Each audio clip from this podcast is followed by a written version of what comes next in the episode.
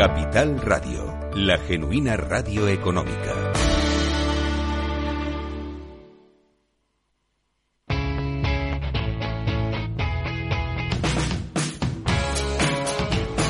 La economía despierta. Capital Radio.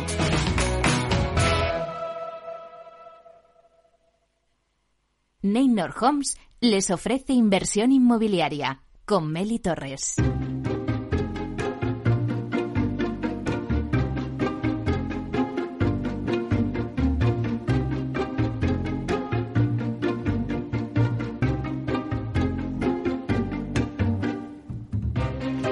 Hola, ¿qué tal? Muy buenos días y bienvenidos a Inversión Inmobiliaria. Bueno, pues ya estamos en casi más del Ecuador de este último mes del año.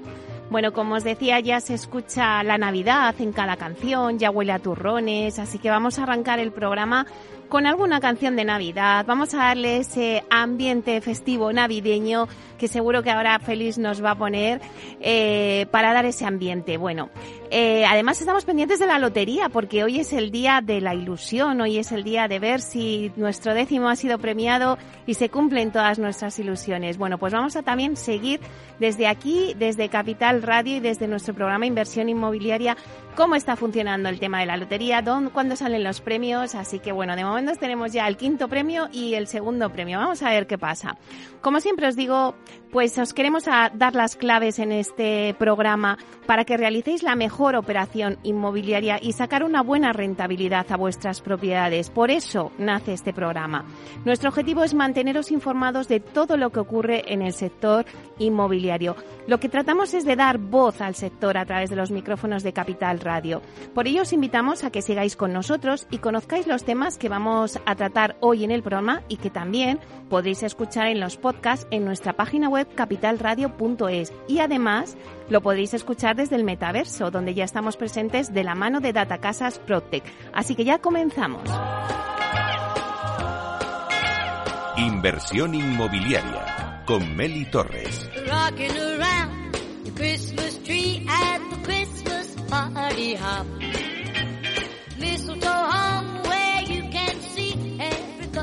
tries to stop. Rocking around the Christmas tree, let the Christmas spirit ring.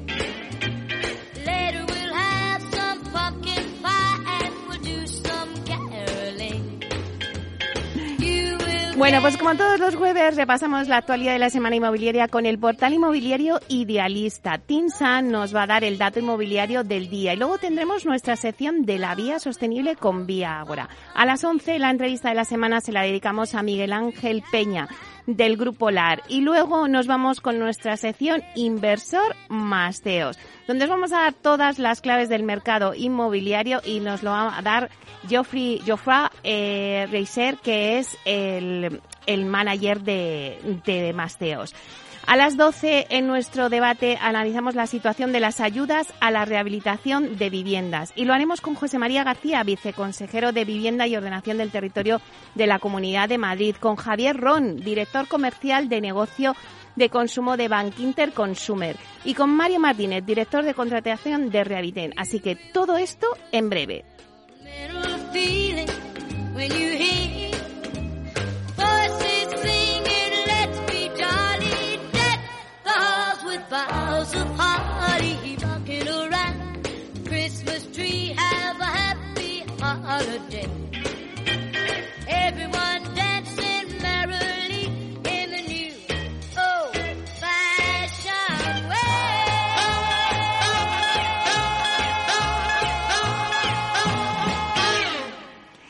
Bueno, pues vamos con las noticias de la semana inmobiliaria. A ver, noticias inmobiliarias y damos la bienvenida a Francisco Iñareta, portavoz del portal inmobiliario Idealista. Buenos días, Francisco. Hola, muy buenos días, Meli. Bueno, te ha tocado la lotería. Ha salido el segundo y el quinto, pero bueno, ¿te ha tocado algo? Te tengo que confesar que lo tengo puesto, como todos los años, como de fondo musical, eh, ho- hoy desde casa, otros días lo tengo puesto en la oficina, eh, como de fondo musical, pero no estoy muy pendiente. Lo tengo puesto porque me gusta el Sonic, ¿ves? Me da, me da como vidilla, pero no lo tengo. Y luego estaba pensando yo ¿cuántos de millones de estos que se reparten hoy se volverán a invertir en el mercado inmobiliario, Meli? Ya, es verdad. Si es que es la pregunta que siempre nos hacemos, ¿verdad? Y si te toca la lotería, ¿qué vas a comprar? ¿Y cuántos dicen un piso, verdad? Bueno, o amortizar la hipoteca, o adelantar. Claro, cada uno, pues sus necesidades. Desde luego, el inmobiliario se va a llevar un buen pellizco de todos los premios que se repartan hoy. Bueno, pues a ver, eh, Frank, ¿qué vamos a, a contar hoy a la gente en nuestras noticias? Yo creo que podríamos hacer un resumen del año, ¿no? Pues yo creo que sí, porque mm, yo, yo lle- llevo ya unas semanas dándole vueltas a cómo ha ido todo el año, me he preparado unas cosillas y si quieres eh, mm, hablamos sobre ellas. Venga. Yo no sé si recuerdas eh, cuando empezó 2022 eh, lo optimistas que veníamos. Veníamos de un año muy, muy, muy, mm, 2021 que fue un año excelente. 2022 tenía todos esos elementos para continuar con el patrón eufórico que ya habíamos visto el año anterior. Pero no sé si recuerdas, eh, yo recuerdo perfectamente el programa en el que hablamos del comienzo del conflicto bélico entre Rusia y Ucrania y a partir de ahí la crisis energética, el encarecimiento de las materias primas, una inflación desbocada y todo esto ha sido lo que ha marcado lo que sin duda ya parece un cambio de ciclo dentro del mercado inmobiliario. Tenemos que decir que los datos de cierre del año son muy positivos, pero a pesar de ello ya se empiezan a apreciar pues ciertas inercias de relajación en las tendencias que pronostican un 2023 eh, más moderado. Si nos adentramos en el mercado de la compraventa, ¿qué es lo que creemos que va a pasar? A ver, la agenda del mercado de compraventa en 2023 estará mm, fijada casi sin ninguna duda en la financiación y será el centro del debate sectorial, mediático y posiblemente incluso político. La subida de los tipos del BCE, que encadena ya tres fuertes subidas consecutivas, el rápido encarecimiento que ha sufrido el Uribor, el coste de la financiación de los bancos a largo plazo en los últimos meses y su impacto entre los nuevos y los antiguos hipotecados, qué duda cabe que tendrá una influencia decisiva en el comportamiento del sector durante el próximo año. Para 2023, eh, nosotros estimamos una caída del volumen de transacciones hipotecarias para compra de vivienda respecto a este año, aunque seguramente sigamos viendo un fuerte dinamismo en el cambio de hipotecas variables a fija vía subrogación o cancelación y apertura de un nuevo préstamo. Esto, esto, esto lo hemos visto justamente hoy que están en datos, datos del INE eh, de hipotecas, Sí. pues lo cual amortiguará el impacto de alguna manera, ¿no? Y aunque las condiciones de las hipotecas fijas se han encarecido mucho, han irrumpido con fuerza las hipotecas mixtas, con condiciones más ventajosas y que están ganando terreno y creemos que seguirán siendo una de las mejores alternativas para los consumidores durante el año que viene. Donde el cambio sí será más notable, Emily, es en el número de compraventas de vivienda que se cerrarán en 2023, donde mm, es más que posible que veamos una reducción del número de operaciones a nivel nacional y un estancamiento en esos mercados más dinámicos. No hay que olvidar que 2022 ha sido el mejor año en lo que a compraventa se refiere desde el estallido de la burbuja inmobiliaria y que vamos a acabar con más de 600.000 viviendas vendidas. Una cifra altísima. Es posible que en 2023 el sector comience a volver al entorno de las 500.000 viviendas vendidas en un año, que ojo, hablamos de una reducción, pero que no es en absoluto un dato negativo ni una mala cifra, 500.000 viviendas vendidas en un año. ¿eh? La oferta disponible de viviendas en venta en el mercado, pues se va a estabilizar con todos estos cambios, ¿no? Ha caído un 7% en el último año. Los tiempos de comercialización muy, posiblemente, muy posiblemente se alarguen y los compradores pues van a volver a tener opciones entre las que elegir. No esta locura de que salió una casa y la gente se volvía loca por, por intentar dar una señal. No será un proceso homogéneo, desde luego, y las zonas con menos demanda lo notarán antes y con más fuerza. ¿Y qué ha pasado con los precios? Pues los precios no han crecido con fuerza en 2022. Aunque en los últimos meses se ha notado cierto enfriamiento en los grandes mercados, eh, van a acabar con, con subidas de precios en casi todos los mercados. Parece poco probable que vayamos a asistir a caídas de precio generalizadas en los grandes mercados durante los próximos años. Lo que sí que veamos es que probablemente los precios se enfríen y tomarán una senda mucho más estable. ¿Y qué pasa con el mercado del alquiler, Meli? El ¿Qué va a mercado del alquiler, que siempre hablamos del alquiler. Empezamos el año con el alquiler y lo vamos a terminar Y con el fíjate, alquiler. vamos a terminar hablando del alquiler, porque es que aunque las medidas que se toman desde el gobierno parecen ir encaminadas casi de forma exclusiva a contener el precio de las rentas, el factor que sin duda va a marcar la evolución del mercado del alquiler durante 2023 será mm, el que lo ha marcado durante 2022 y es la falta de oferta disponible. Lo hemos estado hablando montones de veces en este programa. El stock de vivienda eh, no ha dejado de disminuir desde el fin de la pandemia. En el último año, Meli, la oferta se ha reducido un 25% en España, con porcentajes superiores en los mercados más dinámicos, que como ya sabes son Madrid, Barcelona, Valencia, Alicante, ¿no? Eh, mientras la demanda no deja de crecer, lo que estamos viendo es que la oferta de vivienda se va drenando sin que se produzca una reposición de las viviendas que terminan sus contratos. ¿Y por qué? no se produce esta reposición. ¿Cuáles son los motivos? Pues principalmente la inseguridad. Por un lado, por la dificultad que tienen los propietarios para recuperar la vivienda de forma rápida en caso de impago u ocupación. Y por otro lado, y esto lo hemos hablado también desde el principio de año, la inseguridad jurídica que provocan todas las medidas que se toman o, o las que se anuncian desde los gobiernos autonómicos y desde el gobierno central. Y esto, lejos de favorecer la aparición de nuevo producto en el mercado, pues lo que está contribuyendo es a su desaparición, porque son muchos propietarios que los que una vez que terminan sus contratos de arrendamiento deciden sacar sus viviendas del mercado y ponerlas a la venta. Y esto, desde luego, complica mucho más la situación. Y nada hace pensar que esta tendencia en la disminución de oferta de viviendas disponible vaya a revertirse en los próximos meses. Sí que es cierto que un pronóstico un poquito más optimista por, por, por, por, no intentar, por intentar no ser tan catastrofista, pues podría hablar de un freno a la sangría que se está produciendo ahora mismo en el stock. ¿Por qué? Pues porque la actual incertidumbre económica eh, que estamos atravesando podría retrasar de alguna manera la toma de decisiones por parte de los potenciales inquilinos y eso prolongaría la permanencia de las viviendas en el mercado. El paulatino estrecha- estrechamiento de esta oferta, este- esta disminución de la oferta, lo que ha provocado son tensiones en los precios en los principales mercados. Mm, Sin políticas, como decíamos antes, que fomenten la aparición de nuevo producto en el mercado, los precios, desde luego, podrían estar abocados a seguir subiendo, dificultando más el acceso a la vivienda, como decíamos, y lo que es peor, dificultando el acceso a la vivienda a los colectivos que son precisamente los que más lo necesitan. Pero ¿qué es lo que puede pasar? O sea, ¿qué es lo que puede frenar esta escala de los precios? Pues Meli, eh, los precios el- han alcanzado eh, su máximo histórico en muchos de los principales mercados. Están ahora mismo en el punto más alto de su serie histórica. Y este actual nivel de precios, junto con una inflación que de alguna manera merma las posibilidades de pago de los inquilinos, podría congelar los precios de los alquileres en algunas zonas. ¿Vale?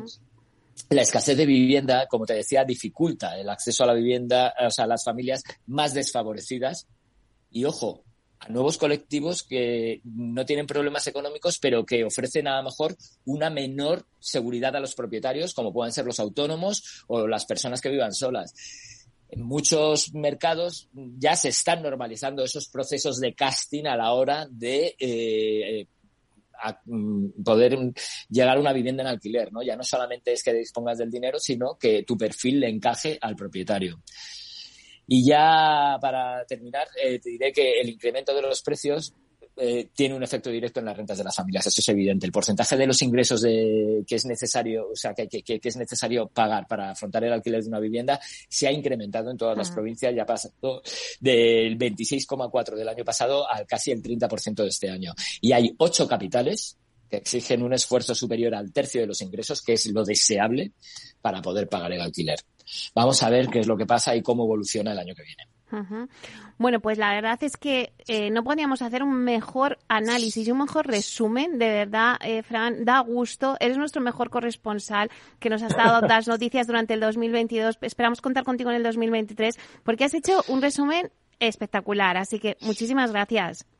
Aquí estaré en 2023 y de momento antes de 2023, eh, si no falla nada, el jueves que viene estaré otra vez dando las noticias, Meli. Claro que sí. Oye, ¿sabes qué ha salido mientras estabas hablando? Ha Estoy salido- viendo en la televisión y veo a un señor en la mesa y digo, no sé qué hará así del gordo. ¿Lo tienes ahí para decirme lo que voy No, a comprobar? el, mi el gordo no, pero pone el quinto Ay, premio. bueno. 43.696 es un quinto premio, es lo que ha salido. Bueno. El gordo no todavía, pero bueno, ahí estamos, ahí estamos atentos. Muchísimas gracias, Francisco. Siempre es un placer. A vosotros, felices fiestas. Oye, que te toque el premio, a ver si nos podemos tomar. Bueno, que nos toque, que nos toque, que nos, que, que nos toque, o sea, que sea un premio muy repartido, que se hayan vendido todos los billetes de todos los premios y que, bueno, pues disfrutemos todos de esto. Claro que sí. Un besazo. Felices un beso y felices fiestas. fiestas a todo, a todo el equipo. Hasta luego, adiós.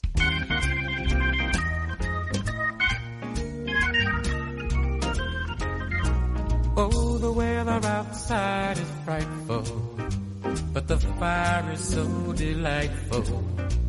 And since we've no place to go, let it snow, let it snow, let it snow. It doesn't show signs of stopping, and I brought some corn for popping. The lights are turned way down low. Let it snow, let it snow, let it snow. El dato del día con Tinsa. Bueno, pues vamos con el dato del día que nos trae Susana de la Riva, directora de Marketing y Comunicación de TISA. Vamos a saludarla. Buenos días, Susana. Buenos días, Mary, ¿cómo estás? Pues aquí te recibimos con este ambiente navideño. Estamos muy pendientes de los premios. Eh, no sé si te ha tocado ya algo. Pues mira, mi WhatsApp está bastante tranquilo, así que deduzco que grandes noticias no hay, pero bueno, cierto es que me han dicho que me ha tocado una 100 Bueno, no está Así que, mal. Oye, Ya nos, ya nos da para una pequeña alegría, así que yo ya me doy por satisfecha porque algo ha caído. Bueno, bueno, que siga así el día. Pues mira, Susana, nos decía Francisco que en la lotería está muy presente el sector inmobiliario, porque si te toca la lotería, pues mucha gente eh, le sirve ese dinero pues para pagar la hipoteca que debe, eh, quitarse deudas o incluso comprar un piso. Así que está muy presente el sector inmobiliario también en la lotería. Y además, en tu dato del día, pues también nos vas a contar, ¿no?, cómo el sector inmobiliario y de la construcción está relacionado también mucho con las empresas. Así que cuéntanos. Sí, bueno, pues hoy un poco también a modo de, de balance, ¿no? Y de, de, de- de foto de situación. Pues bueno, como estamos cerrando un año que ha sido mucha actividad en el sector inmobiliario y a la espera de ver si se confirma esa ralentización, ¿no? Que también apuntaba, apuntaba Frank, que, que los, las condiciones macro apunta que se van a producir. Nuestro dato de hoy lo que nos va a servir es para dimensionar el sector desde una perspectiva empresarial. ¿Sabes cuántas empresas están dedicadas en España a actividades inmobiliarias y de la construcción, excluyendo obra civil, lo que sería residencial, Meli? No, la verdad es que me imagino que unas cuantas. Pues sí, unas cuantas son, pero bueno, te lo concreto. Mira, la respuesta es el 21% de las empresas existentes en España a fecha 1 de enero de 2022, según datos que publicó recientemente el Instituto Nacional de Estadística. Ese 21% se corresponde o equivale a 719.000 empresas. Es un grupo que incluye cuatro actividades principales. Eh, por un lado, la construcción de edificios, que serían 200, en torno a 225.000 empresas, que sería el 6,6% del total de las empresas en España. Las actividades de intermediación y alquiler inmobiliario, que sumarían 198.000, un 5,8% del total. Las de construcción especializada, por ejemplo, preparación de terrenos, demolición o instalaciones eléctricas y de fontanería en obra, que serían 188.000 empresas, 5,5% del total. Y los servicios técnicos de arquitectura e ingeniería, que representan el 3,1% del total, o lo que es lo mismo, unas 107.000 empresas. Si atendemos a cómo ha evolucionado este parque de empresas eh, relacionado con el sector, en los últimos dos años, eh, estas actividades, se han- las, las actividades concretamente más vinculadas a construcción, se han mantenido estables. Las empresas de servicios técnicos se han reducido un poquito y las que más han incrementado su número son las empresas relacionadas con las actividades inmobiliarias, que han aumentado un 6,5% entre 2020 y 2022 frente al apenas 1% que ha avanzado el conjunto de las empresas existentes en España, ¿no? En este periodo. Es decir, un 1% el total y el 6,5% lo relacionado con intermediación y alquiler inmobiliario. Entonces, dentro de las actividades inmobiliarias, que te digo que son las que más han aumentado en este periodo de- del 20 al Mm, 22, sí. el subgrupo donde más ha aumentado el parque de empresas ha sido el de compraventa de bienes inmobiliarios por cuenta propia, que habría aumentado un 16% entre 2020 y 2022. Bueno, Meli, ya tenemos una idea del volumen del sector en términos de número de empresas. Pero, ¿cómo son esas empresas? Y aquí la respuesta es que estamos hablando de una estructura muy atomizada de pequeñas empresas y empresarios. En realidad, bueno, en la línea de la mayoría de los sectores empresariales del país, ¿no? Que sabemos que básicamente somos un país de, de pymes. En este caso concreto, encontramos que el 65% de las empresas de estos cuatro grupos estudiados no tiene asalariados como tal. Se trata de personas físicas o sociedades de responsabilidad limitada. Otro 23% cuenta con uno o dos asalariados. Con lo que, hacemos una foto un poco más vista desde arriba, el 88% de las empresas del sector tienen dos o menos empleados, para que veas que son unas eh, agrupaciones o empresas muy unipersonales prácticamente. Si nos fuéramos al otro extremo, al de grandes empresas o a las empresas con más de 5.000 asalariados, pues también las hay en el sector, pero cierto es que totalmente residuales. Por darte un poco la anécdota, ¿no? Eh, tan solo hay cinco en todo el país. Eh, una de construcción de edificios, dos de construcción especializada en obra y otras dos en el área de arquitectura e ingeniería. Y ya como ejercicio final, tras ver cuántas son y de qué tamaño, vamos a ver ahora dónde están. Y lo que nos dice la estadística del INE es que la mayor concentración, un 20% del total del sector, se localiza en Cataluña con 143.000 empresas en el conjunto de esas cuatro ramas, ¿no? vinculadas al inmobiliario y construcción residencial. Otro 15% se localiza en la Comunidad de Madrid y otro 11% en la comunidad valenciana. Serían las tres regiones que concentran el mayor número de empresas de, este sector. Y bueno, pues simplemente ya para finalizar, como hacemos siempre, te recuerdo el dato con el que abríamos la sección y que dimensiona el peso, el peso de las actividades inmobiliarias y de construcción residencial desde la perspectiva del parque de empresas que se dedican a ello, ¿no? Y ahí tenemos que un 21% del total existente en España. Las más numerosas son las promotoras y de construcción de edificios, aunque las que más han crecido en número desde 2020 son las que están relacionadas con la intermediación de compra y alquiler. Bueno, pues me alegro que nos hayas dado este análisis súper interesante, como todos tus datos, Susana. Así que, eh, bueno, te esperamos el próximo jueves para el último dato del año. Pero muchísimas gracias por estar aquí. Que tengas mucha suerte y que te toque la lotería. Un ah, poco ya te más. Contaré, ya te contaré que, oye, si nos vamos de cenita, pues ni tan mal, ¿no? Hombre, cuenta conmigo que yo me apunto. bueno, un abrazo, Meli, hasta el jueves que viene. Un beso, chao, feliz Navidad. Chao. Igualmente.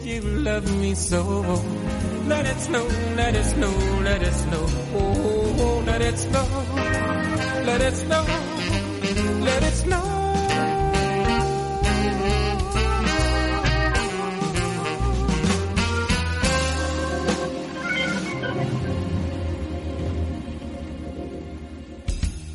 Tecnología propia, rigor técnico y una potente base de datos son el punto de partida del asesoramiento independiente que TINSA presta a todo tipo de inversores en real estate. Conoce en la web tinsa.es cómo podemos ayudarte a rentabilizar tu inversión a través de estudios de mercado, valoración RICS, AVM de grandes carteras o consultoría fiscal, entre otros servicios. TINSA, valor de confianza. Inversión inmobiliaria con Meli Torres.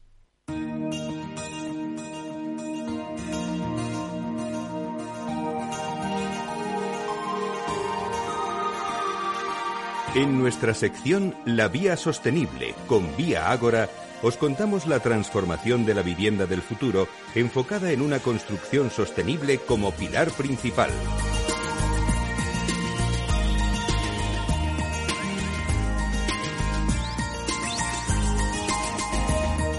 Bueno, el mercado inmobiliario está apostando cada vez más por la vivienda industrializada. Frente a la construcción tradicional, este tipo de edificaciones ofrecen un producto de mayor calidad, disminuyen los plazos de ejecución y ahorran costes, entre otras ventajas. Lignum Tech, compañía perteneciente a la corporación Vía Ágora, ha firmado un acuerdo de colaboración con la promotora Aedas Homes para la instalación de la primera fachada industrializada de madera en el Cañaveral. Para contarnos todos los detalles, tenemos hoy con nosotros a Tatiana Moya, que es responsable del, de contratación de Lignum Tech. Vamos a darle la bienvenida. Buenos días, Tatiana. Buenos días, Meli, ¿qué tal? Bueno, en primer lugar, enhorabuena por esta importante colaboración. Cuéntanos un poco más del proyecto.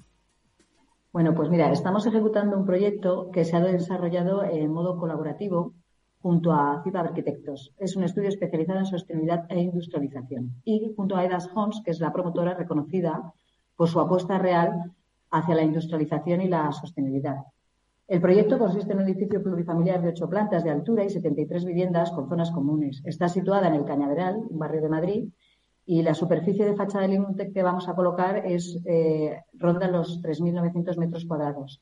Tiene diferentes acabados, dos colores de fibrocemento y luego hay una zona donde lleva chapa perforada. Bueno, como antes decías, Tatiana, Aedas Homes y también Lignum Tech son dos de las compañías que hay en el mercado que siempre habéis apostado por la industrialización, introduciendo sistemas pioneros en el mercado. Al estar tan alineados, ¿será el primero de más proyectos? Bueno, desde luego es nuestra intención y ya estamos estudiando otros proyectos con la fachada y otros de nuestros sistemas industrializados. AEDAS está realizando una labor excepcional en el conocimiento del mercado y las posibilidades que ofrece la industrialización y sostenibilidad a nivel nacional y con estas inquietudes e intereses hemos coincidido. Han hecho una gran apuesta y se les ha salido bien cuando continúan con este criterio, incluyendo cada vez más industrialización y sostenibilidad en sus proyectos. Las ventajas de nuestros sistemas son mucho más evidentes una vez que los han instalado, como ya hemos comprobado en nuestra promoción de Valdebebas. Consideramos que al mejorar sus perspectivas, una vez que las coloquemos y siendo empresas tan alineadas en estos conceptos, entendemos que será el primero de muchos proyectos en colaboración. Vale, cuéntanos un poquito, Tatiana, ¿qué ventajas tiene la fachada industrializada de madera que fabrica Lignum Tech? Pues en primer lugar, usar madera procedente de bosques sostenibles y nacionales, mejorando el medio ambiente, es la principal ventaja a nivel social. Pero además tiene otras ventajas atractivas para promotores, fondos y constructores. Nuestra fachada es rápida, es ligera, es limpia y su precio es competitivo, más económica que una fachada de las mismas características tradicional. La calidad es superior y además tiene la garantía de Lignum Tech por su solvencia técnica y financiera.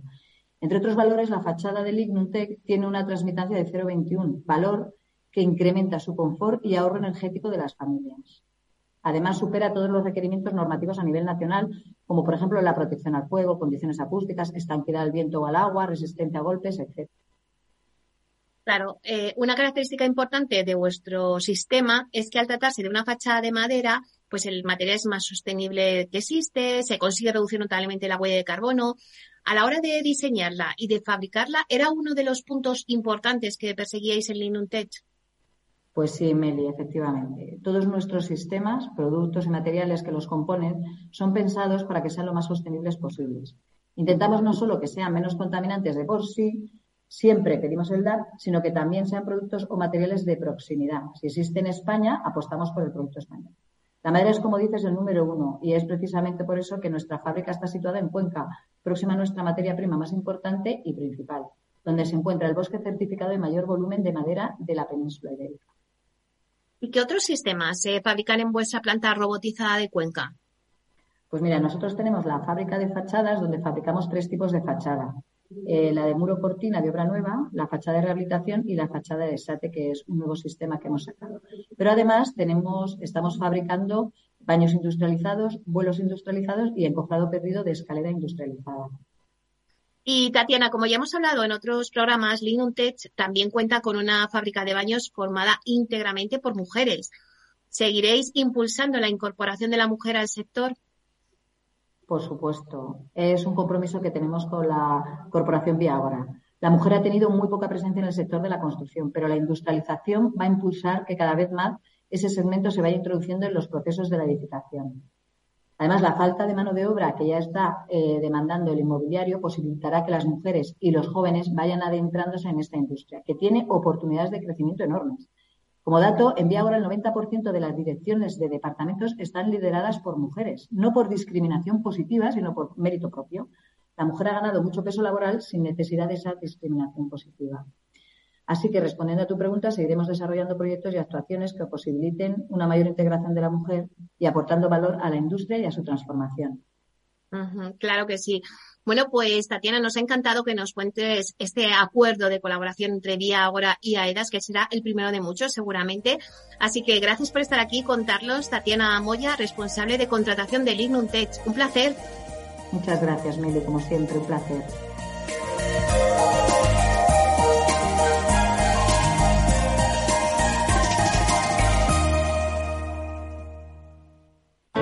Artesanía, tecnología y lujo de la mano de Grato. Una marca española líder en fabricación de pavimentos de parqué de ingeniería y carpintería para interiorismo de madera de roble europeo, procedente exclusivamente de bosques gestionados de forma sostenible. Grato te ofrece las mejores calidades para tus proyectos residenciales y hoteleros, fabricando tanto parqué de ingeniería como cocinas, puertas, armarios y muebles de baño con exclusivos diseños, siempre con trato directo de fábrica.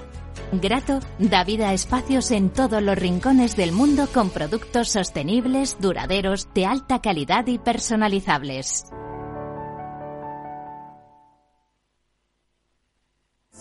¿Sabes qué decimos en Andalucía? Disfruta las pequeñas alegrías cada día. Y cualquier día del año, ven Andalucía. Y también te lo digo yo, Antonio Banderas. Estas navidades, date una alegría. Ven Andalucía. Campaña financiada con fondos FEDER, Junta de Andalucía.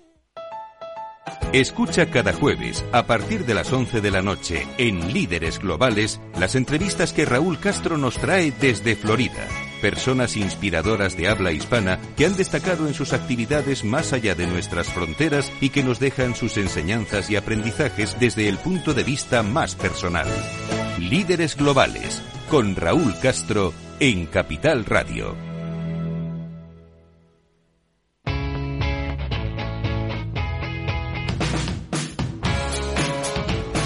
La economía despierta. Capital Radio.